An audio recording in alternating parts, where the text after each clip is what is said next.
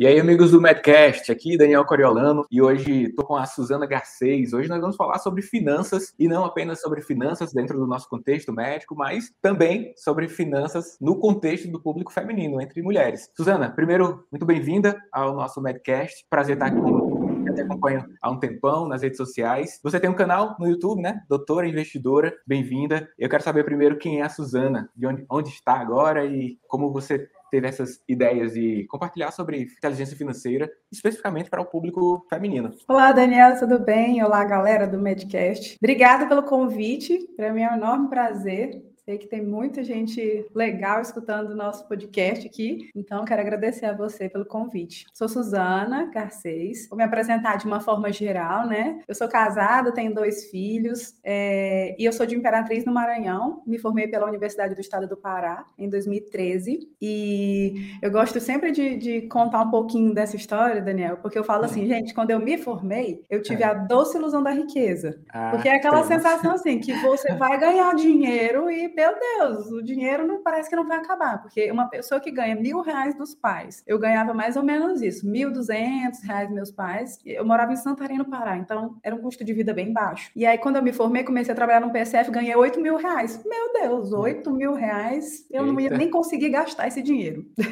Imagina, você hoje ganhar oito vezes mais do que antes, né? Essa sensação de o, o, a elevação abrupta do poder de compra, aí é uma armadilha, é uma coisa boa, mas continua. Justamente. E foi essa sensação, assim, 8 mil reais, eu não vou nem conseguir gastar esse dinheiro. E nessa, eu fui me desorganizando financeiramente, porque uhum. eu, eu nunca fui poupadora, eu sempre fui aquela que vive no limite, assim, gasta tudo o que ganha. Porque mesmo uhum. ganhando um dinheirinho dos pais, eu sei que dava para poupar, né? Se você uhum. consegue poupar 50 reais por mês, já era alguma coisa, mas eu nunca fui desse tipo. E o mesmo comportamento que eu tinha antes, eu perpetuei quando eu me formei. Então, fui ganhando oito e no começo eu não consegui dar plantão, tive muito medo, muito medo, e depois de uns seis meses aí eu consegui engatar na vida dos plantões. Esse é um papo para outro podcast. Uhum. E aí, cada vez que eu fui ganhando mais dinheiro, eu fui gastando mais, né?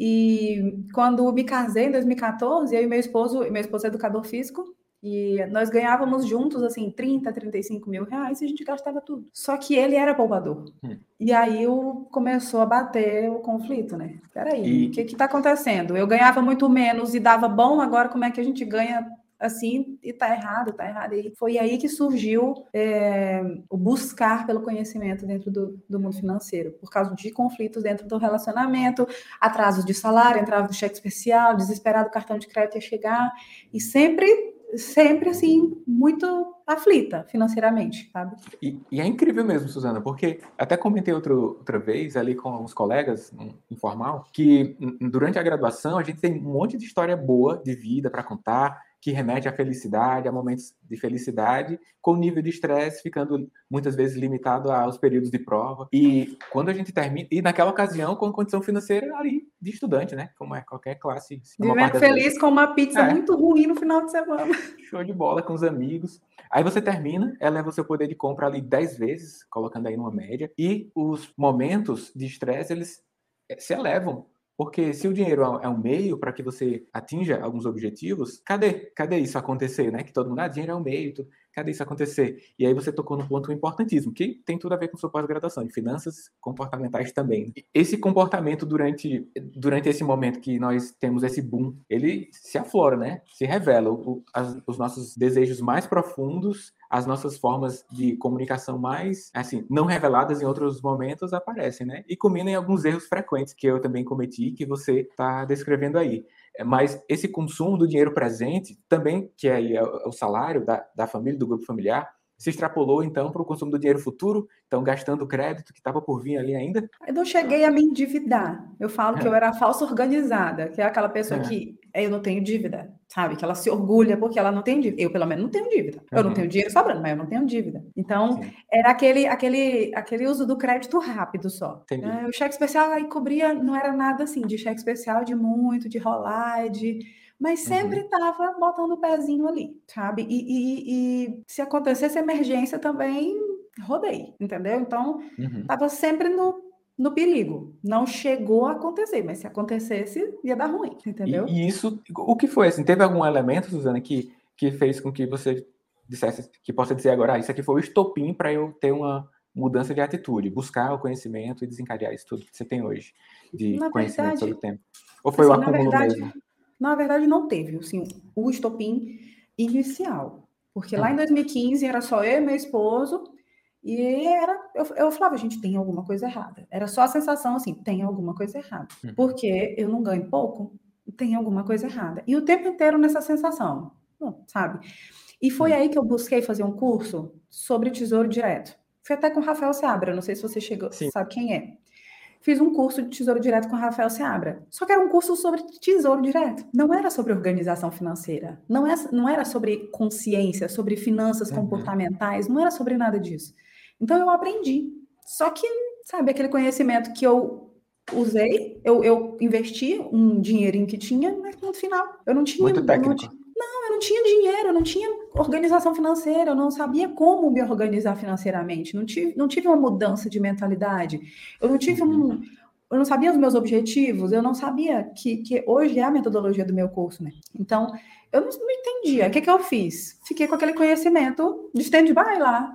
Falei, pô, bacana, o tesouro é muito legal. Guardei um dinheirinho, mas não consegui manter a consistência. E dois anos depois, dois anos depois, foi em 2015, em 2017, que hum. meu filho nasceu. Meu primeiro filho nasceu em 2017. E eu saí do tal do PSF, para licença maternidade, achando que eu ia ter meus quatro meses de licença, ia manter o consultório ali só, meio período, né, mantendo. E aí, com 15 dias de puerpério, me ligaram, olha, você não tem direito à licença maternidade, porque é sua prestação de serviço, a secretária de saúde me pediu desculpa. E aí, aí sim, Aí eu, eu sei exatamente o dia do estopim, porque eu me senti assim descartável eu me senti frustrada. Eu falei, que, que, que, que situação é essa que eu estou vivendo? De, uhum. de uma sensação de escravidão e de dependência do meu trabalho, que eu não consigo passar nenhum mês na minha casa com meu filho recém-nascido. E aí, com 24 dias, eu voltei a trabalhar, carregando ele para todos os lugares que eu ia. Eu levava ele para o PSF, eu levava para o plantão, eu levava para o consultório. E esse sim, Aí nesse ponto foi a virada, assim, que eu falei, não, agora não dá mais para continuar. E aí foi o momento que, que eu falei, vou em busca de qualquer coisa. Aí eu fui fazer cursos de, de organização financeira, de mudança de mindset, de tudo, e ler livro. Aí sim, começou realmente a jornada aí, doutora investidora que eu chamo, né? Porque ela, 2015 teve alguma coisa, mas não, não teve a motivação real, assim. Suzana, e, e essa sua fala aqui tem sido frequente entre os colegas que abordam sobre finanças, sobre empreendedorismo aqui comigo. Um primeiro grande ponto é a busca do conhecimento. O que é que eu estou aqui? Qual a minha mentalidade? É se eu, se eu fosse colocar numa, numa, nuvem de palavras, acho que a, o nome mentalidade estaria com um grande destaque. A mentalidade, um novo olhar para o presente, para o futuro, como foi o passado, né? É aprender puramente técnico, eu acho que é a coisa mais fácil. Ir na, na corretora, na sua plataforma de investimento, fazer os Apertar botão, lá. né? Apertar botão é botão. Fácil. Mas assim, a quem eu tenho entrevistado, esse relato de que mudança de paradigma, maior entendimento de si e das pessoas ao redor, e essa citação da família tem sido um destaque. E você, na ocasião, estava com o filho ali, e o filho, até quando eu estava próximo de ter o meu primeiro filho, em 2016, um amigo meu que chama, é radiologista, é Daniel, num aniversário do amigo nosso, ele disse assim: Daniel, que eu estava na ocasião também nessa jornada de conhecimento, desenvolvimento, a gente falava sobre coach, sobre é, mentorias. Aí ele brincou comigo e disse assim: Daniel, teu filho vai ser o teu melhor coach. Você vai ter que fazer tudo no horário menor do que faz hoje e possivelmente fará, e fará talvez até melhor, buscando a performance no uso do tempo. E foi o que aconteceu, né? Naquele período da amamentação. E sobretudo a mulher, Suzana, no seu caso, que tinha que amamentar ali, o seu tempo era bem, bem mais limitado do que o seu marido. Embora é, tem, os maridos ajudam, né? Eu ajudava a minha esposa também, mas assim, tem uma coisa que é só ela que pode fazer, que é a amamentação. E usualmente o descanso acontece em paralelo, né? Dormir o bebê, dorme você também, porque é, demanda livre ali. E como foi se desenvolver nesse período ali com o bebê para cima e para baixo? Essa mentalidade você acredita que foi uma, um, uma motivação forte, então, esse ambiente familiar? Ah, foi a maior motivação, assim, na verdade, sabe?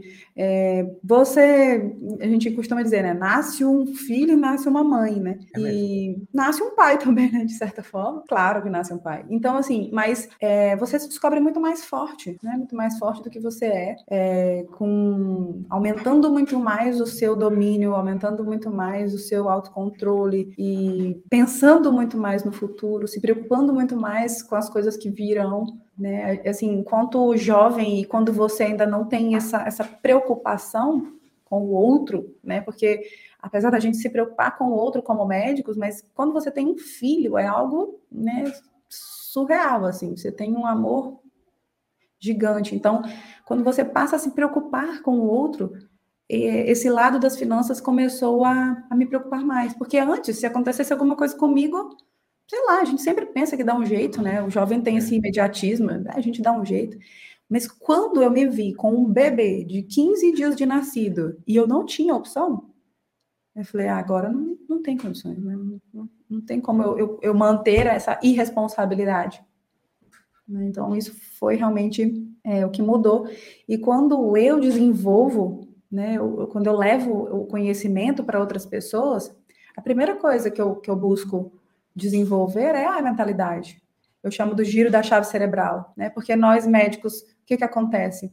É, a gente está ali quando a gente se forma, a primeira coisa que você quer é em busca da realização dos seus sonhos, como você comentou. São aqueles sonhos ali que já estão na sua mentalidade desde o dia que você entrou na faculdade, né? Aí você vai comprar um carro, você já quer começar a viajar, aí você vai de passivo em passivo, né? Pulando nos seus é. gastos e, e aí, essa mentalidade eu, eu começo a desenvolver. Eu falei, pera lá, o que é riqueza de verdade? O que é riqueza? E quando eu falo para as mulheres, eu falo, o que é riqueza de verdade? Você construir um quarto maravilhoso para o seu filho, um enxoval maravilhoso, e ele ter um berço quentinho, ou é você poder dar o seu colo quentinho para ele durante alguns meses? O que é riqueza? E quando a gente coloca num peso, você diz, espera aí, Vamos pensar o que é riqueza de verdade. É uma bolsa cara para lá na, na, no armário do hospital? Ou é o, eu poder estar na minha casa? Sabe? Então, eu sempre, sempre trago essa mentalidade. E desenvolver esse pensamento do que é riqueza, do que é riqueza, o que é riqueza de verdade. E, eu, e tem muita gente que fala, tempo é dinheiro. Eu falo, tempo é vida, gente. Tempo é vida. A gente tem que pensar que a nossa vida ela precisa ser vivida e não tem como comprar isso de volta. É.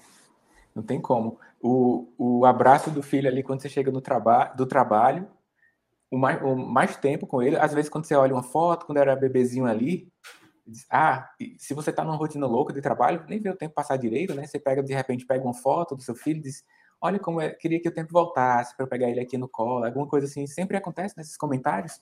E se deixar naquela rotina louca de trabalho, a gente tem altos índices de burnout na medicina, plantão atrás de plantão. Eu, dava, eu trabalhava todos os dias da semana, uma vez por mês eu trabalhava até quarta-feira para entrar no plantão que eu saía na segunda sete horas. E essa rotina não é não é um privilégio meu, acho que se repete até hoje, é uma espécie de história natural, uma história natural. Mas, Suzana, uma curiosidade é por que então, sim, depois dessa sua jornada de desenvolvimento de é, autodesenvolvimento e depois propagando o conhecimento é, para o nosso contexto médico, quais os pontos que te motivaram a falar com mais força para o público feminino? Porque você fez essa escolha? Assim, o público feminino na medicina tem um grande espaço nos últimos, nos últimos anos. A gente verifica isso naquele dado da demografia médica, né? É um número expressivo, ocupando as vagas tanto na graduação, aí segue a sequência na residência. O mundo do trabalho para todas as profissões, para as médicas, é, é mais rigoroso? O que é que você enxergou aí? Primeiro foi o, a minha, o que aconteceu na minha vida, né? Depois que eu comecei a organizar minhas finanças. Comecei a organizar, reduzir os meus gastos, comecei a conseguir fazer sobrar dinheiro, montar a minha reserva. Depois da minha reserva formada, consegui tomar decisões mais seguras, de largar um emprego que eu não queria mais, focar em alguma coisa que, que me dava mais prazer tipo o, o, tal do PSF, né? Eu saí do tal do PSF e fui para a universidade, ou seja, eu comecei a trabalhar menos, apesar de ganhar menos também, mas o tempo que ficou livre, ocioso, eu pude enxergar melhores oportunidades e usar melhor o meu tempo. O retorno financeiro começou a ser melhor. E isso só foi possível depois da minha organização financeira. Eu nunca teria essa coragem se eu não tivesse a minha reserva, se eu não tivesse né, essa segurança financeira uhum. ali, familiar. É muito e, sobre liberdade, hein? Sim, então foi várias coisas mudaram profissionalmente, né? Profissionalmente, na minha família, plantões de final de semana não dava mais noturno, então eu trabalhava em horários normais, sabe? E, ah, pega um plantão, eu falava, não. Interessante, sabe? Suzana. Não, eu não preciso. Isso que você está falando, porque é, conversando sobre independência financeira, um momento em que você não precisará mais trabalhar por conta que sua renda passiva já é suficiente para manter o seu estilo de vida, né? Não é que isso vai acontecer de um dia para a noite. Logo no início, primeiras semanas, no máximo meses, que você já tem uma organização financeira, você já conquista algumas liberdades. As primeiras que você citou aí, as liberdades de escolher de uma forma mais apropriada os locais onde vai trabalhar, de abrir mão de horas trabalhadas e mesmo assim uma pequena redução durante algum período dos honorários, mas você estava acumulando ali, até fiz uma postagem sobre isso, é, um patrimônio cognitivo, que é a primeira riqueza e a riqueza que usualmente antecede uma, um enriquecimento patrimonial. Então, um desenvolvimento cognitivo, patrimônio intelectual, usualmente antecede a riqueza, o patrimônio financeiro mesmo. Então, está totalmente exposto aí. O tempo que você resolveu desbloquear, baseado numa organização financeira, possibilitou a sua evolução cognitiva ao ponto de acumular vários conhecimentos que se destacaram dentre os pares, e aí você começa a atingir outros mercados, além da assistência médica, diagnósticos e tratamentos, não é isso? E assim, depois disso, Aí eu comecei a observar, porque até então eu não, não parei muito para olhar para o lado. Hum. Eu estava num problema, num momento ali de alto, né? Era eu uhum. comigo uhum. mesmo, com a minha família, tentando ajustar, eu não olhava muito para o lado. E depois, aí eu comecei a olhar para o lado. Aí a colega, ah, não pagaram plantão, não pagaram plantão, o hospital não pagou. Amiga, pelo amor de Deus, me empresta um dinheiro. Aí eu falei, opa, mas eu já passei por isso, sabe? E agora eu não, não estou no desespero mais se o hospital não vai pagar. Aí a outra colega pegando empréstimo, porque precisava pagar a pós-graduação, porque ela precisava pagar para poder assistir. E isso foi ficando. Eu, eu fiquei vendo isso mais vezes, você entendeu? É. E aí, colega comentando comigo, tinha 90 mil reais parado na conta corrente. E eu, caramba. E assim, fui vendo várias coisas, várias ao meu redor. E aí aquele, aquilo começou a me incomodar. Você entendeu? Aí eu comecei a fazer o papel de formiguinha de pegar no braço. Olha, você pode fazer assim, olha. Mas nem todo mundo dava trela, tipo, ah, tá, ah, beleza, ah, é legal. Eu tentei fazer reunião na minha casa. Gente, olha, vou explicar um negócio para vocês. Aí reuni, aí reuni algumas amigas, farmacêutico, odontóloga. Aí a primeira reunião elas foram, na segunda, aí ninguém nem mais se interessou. E eu falei, gente, aí... Mas de alguma forma você sensibilizou, né? Dizem que são necessários quatro impactos até que você tome jeito. E aí, o que, que aconteceu? Nesse meio tempo, meu esposo começou a estudar sobre marketing digital. Hum. E aí ele falou assim: estuda aí, amor, tu também, estuda você também. Eu falei, tá bom. E aí ele, na, a gente conversando, ele falou assim: se tu tivesse que lançar algum curso digital, alguma coisa dentro da medicina, o que que tu faria? Aí ele até comentou alguma coisa para cuidador. O que que tu faria? Eu falei, acho que eu não lançaria na medicina, não. E ele ficou curioso, né? Eu falei assim, eu acho que eu falaria assim, finanças para médicas. Quando eu falei, aí ele me olhou, ele, poxa, que interessante. Ele sentiu a firmeza que eu estava. Porque é. ele é educador físico e ele falava: Eu não sei se eu faria um curso sobre emagrecimento, eu não sei se seria para hipertrofia, eu não sei se seria para grávida, para ciclista. Ele não tinha. E quando ele me perguntou, eu falei: Eu faria finanças para médicas. Mas eu, fal eu falei que era para médicas. Engraçado uhum, que não foi assim uma coisa. Buscada ali, foi. Tá, já estava ali, né? Para Flora. Já estava ali. E foi uma resposta assim, pá, sabe? Incrível. Não, é. não foi algo assim que eu fiquei dias pensando, não. Porque, na verdade, já era algo que eu queria, que eu, que eu tentava educar. Mas eu estava fazendo uhum. da forma mais difícil. E aí tá, vamos abrir então um Instagram. Que tal? Ah, muita criança limitante, né? Da cara tapa, tu sabe, né? Nossa, que vergonha para falar, né? Nossa, o que vão falar de mim? Mas eu fui. Isso foi em maio, maio abril, maio de 2019. Só que aí eu engravidei usando um DIL nesse período aí, ó. Porque tu sabe que nós somos o 0,01 e eu engravidei usando um DIL. E aí, cara, olha, eu fiquei 50 dias deitada hum. por causa de descolamento ovular. E eu fico pensando, e se financeiramente eu não tivesse bem? Ainda bem que você já estava numa fase ali já de evolução. E se financeiramente eu não tivesse bem? E isso me deu mais força eu falei, já pensou se fosse uma das minhas colegas? E é isso uhum. me deu mais força. E fui aí. Né? Aí deu gás estudando também ali, naquele período? Gravando. gravando. É. Tem uns vídeos assim que eu tô assim meio inclinada gravando. É, é engraçado ver, né, que a gente vê nossa evolução. É, é, é muito legal. E, Foi assim. Quando, quando você começou a, a, influenciar o pessoal que estava ali de rolê na internet, acho que você contempla também as pessoas que já, já estavam de alguma forma sensibilizadas. Por exemplo, esse conteúdo aqui vai sensibilizar alguém, mas esse alguém não vai se modificar ainda. Aí vai ter outro impacto, outro impacto. Aquelas pessoas que você chamou para sua casa foi uma primeira sensibilização. Só que na internet você deve ter encontrado pessoas mais ávidas para te ouvir, né? Mais ávidas. Isso. E, e acaba gerando um ciclo, um feedback positivo de que as pessoas é, se conectam com você, especificamente as mulheres, porque é uma realidade mais peculiar a mulher no mundo do trabalho, né? Então tem muitos trabalhos que apontam isso. A mulher no mundo do trabalho existe alguma coisa algo diferente ainda. E a, e... e a mulher médica, né, Daniel? Porque, assim, dependendo da especialidade, a maioria, nós temos uma rotina muito diferente, né, de noites e finais de semana. E a, a, a, a médica que é mãe, ou que pensa em ser mãe, ela já tem esse, esse incômodo né, de nossa, eu preciso dar mais tempo para meu filho, preciso estar presente. Ou então a que não é mãe ainda, ela pensa, meu Deus, como é que vai, como é que eu vou ter um filho no meio dessa rotina? E a organização financeira, eu nem falo assim sobre essa liberdade, mas a tranquilidade financeira te proporciona muitas coisas também. Uhum. E eu acho que isso acaba sendo energia, já que há uma pressão ali também por conta de ficar com coisas peculiares da, da mulher de ficar com filho, aquela mulher que decide estudar finanças, que vai com mais avidez. Eu te falei aqui no momento antes da gente iniciar a nossa conversa aqui, né, gravado, que a maior parte das pessoas que eu vejo entrar no, meu curso são mulheres, por volta de 70%. No seu, 100%, que você exatamente... 99%. Ah, é, você falou que de vez em quando entra um homem aí nas várias turmas que você teve. De vez em quando não, raramente, mas você disse que tem, né? Um, é. um aluno médico.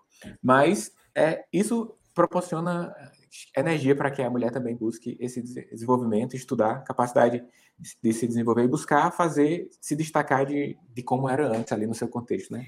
E a gente mulheres. faz muita pesquisa, sabe, Daniel? Muita pesquisa aqui sobre o, é, o que, que elas pensam sobre as finanças. E uma das pesquisas que a gente faz, uma das perguntas que tem, assim, por que, hum. que você nunca buscou esse conhecimento? Hum, e aí? E ficou curioso, né, Daniel?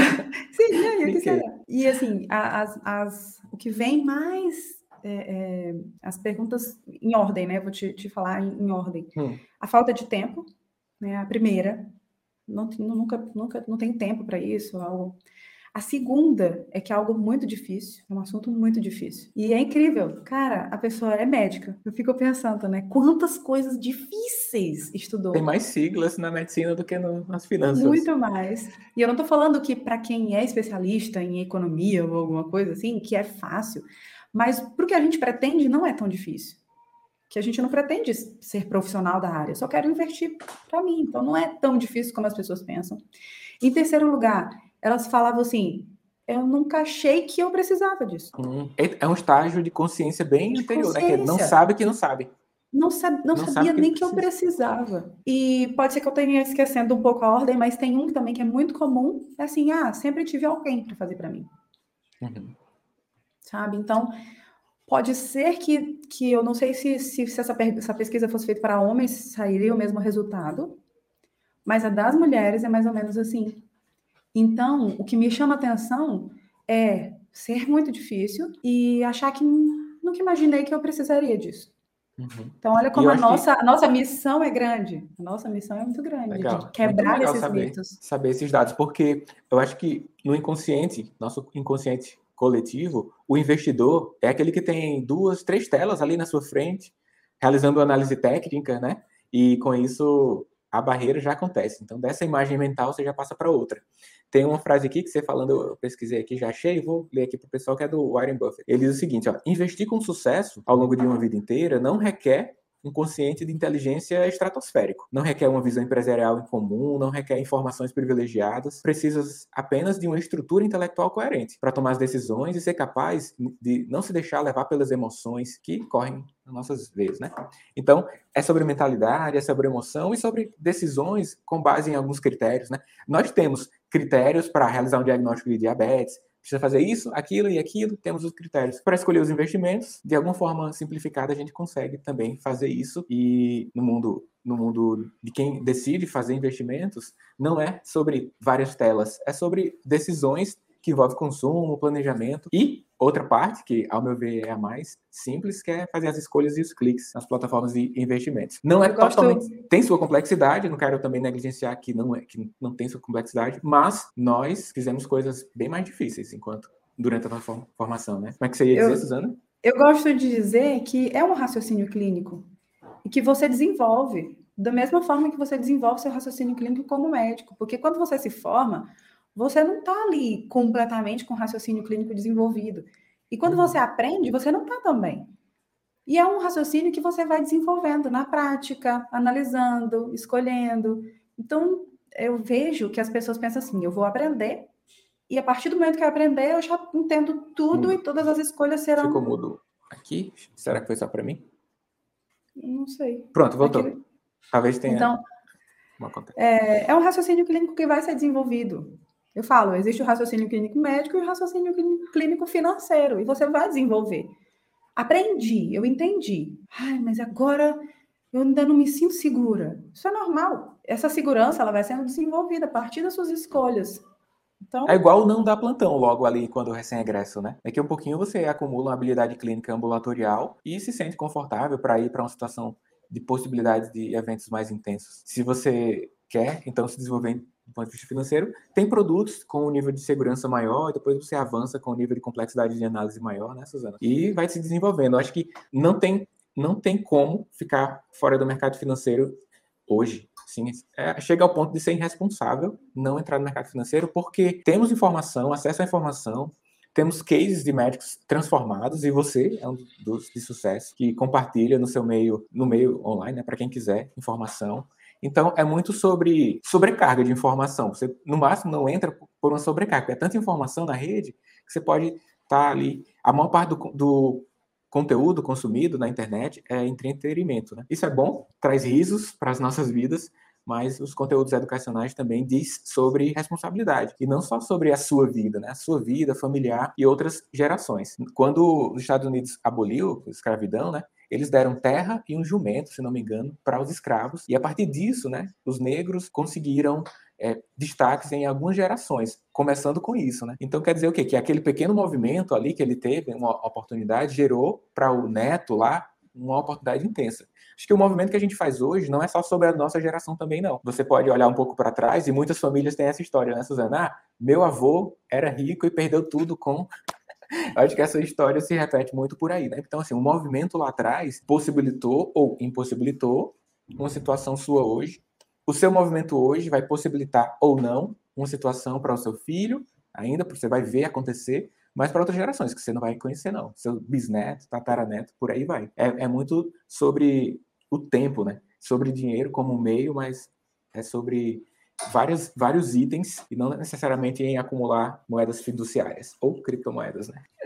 Mas dos, dos feedbacks, Suzana, assim, quais as transformações frequentes que, que você escuta das suas alunas, das suas mentoradas, que te faz se manter aí na contribuição? É, agora tu me pegou, né? São tantas. Hoje, é, hoje nós já somos mais de 850 colegas médicas buscando esse desenvolvimento, né, se tornando médicas investidoras, que é o que eu sempre falo, né, nós podemos nos tornar médicas investidoras.